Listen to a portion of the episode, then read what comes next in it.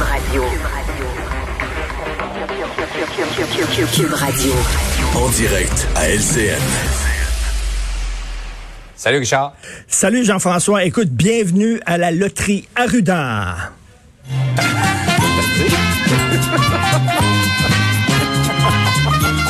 Alors, merci. On, on- on va savoir maintenant quel commerce va fermer aujourd'hui. Alors, en voilà un. Les salles de billard. Attends une minute. Les boutiques spécialisées dans les accessoires de tricot. Les salons de quilles, mais seulement les grosses boules. Les petites boules, tu peux jouer les mardis et les jeudis de 2h à 3h30 aux petites boules seulement. Alors voilà, écoute, là, c'est... c'est vraiment ça. Et attends une minute, il y a les couleurs, là. Il y a les couleurs. Saguenay, ça Ah, va être magenta et Chaudière-Appalaches, turquoise. Toi, t'es dans les agencements de couleurs. Oui.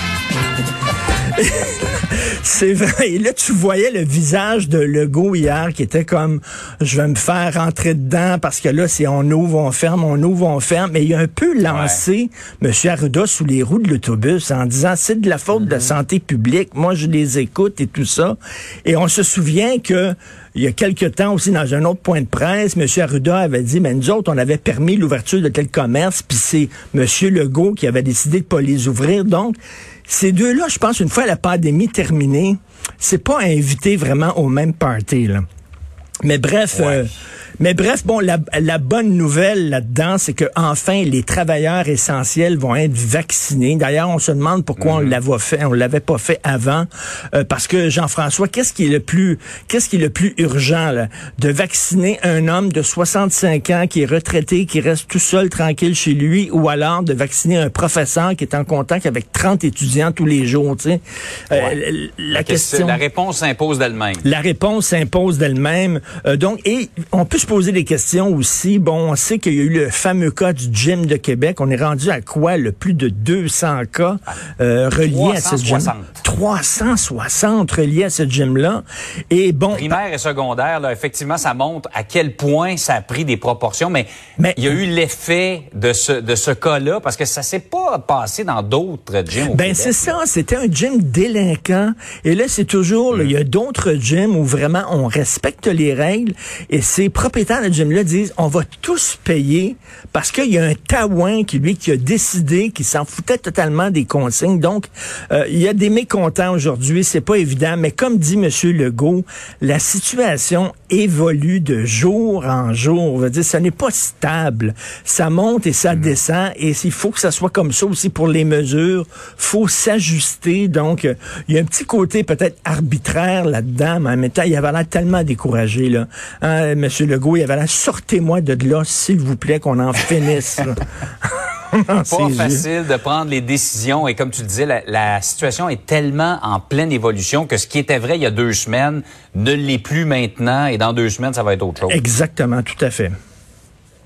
Dans un autre ordre d'idée, le Vegan Society demande la fin des biscuits en forme d'animaux. Je pensais que c'était une nouvelle de Poisson d'avril, hein, le 1er avril, ça fait pas longtemps. C'est, je me suis renseigné, c'est vrai, la Vegan Society demande, et on voit là, justement les Barnum Animals Crackers, alors on demande la fin des biscuits en forme d'animaux.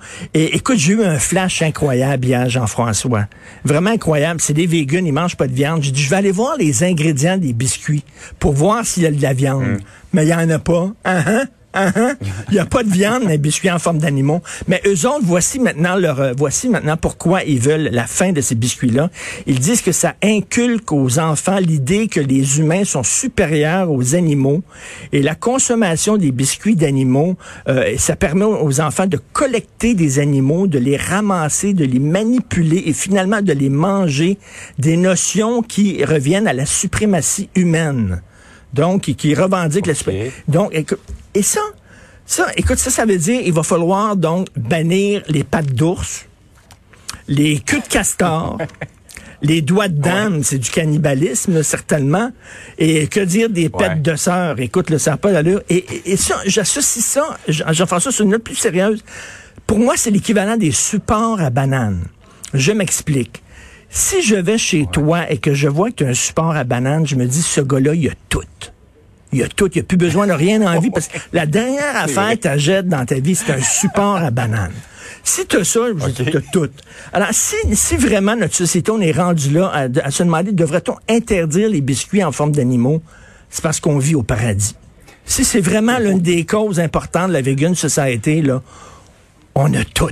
C'est l'équivalent en On loi. est rendu assez loin. On est rendu loin. C'est l'équivalent du support à banane. Voilà. Alors, écoute. Alors, qu'est-ce qui ferme aujourd'hui? maintenant, les aiguiseurs de couteaux.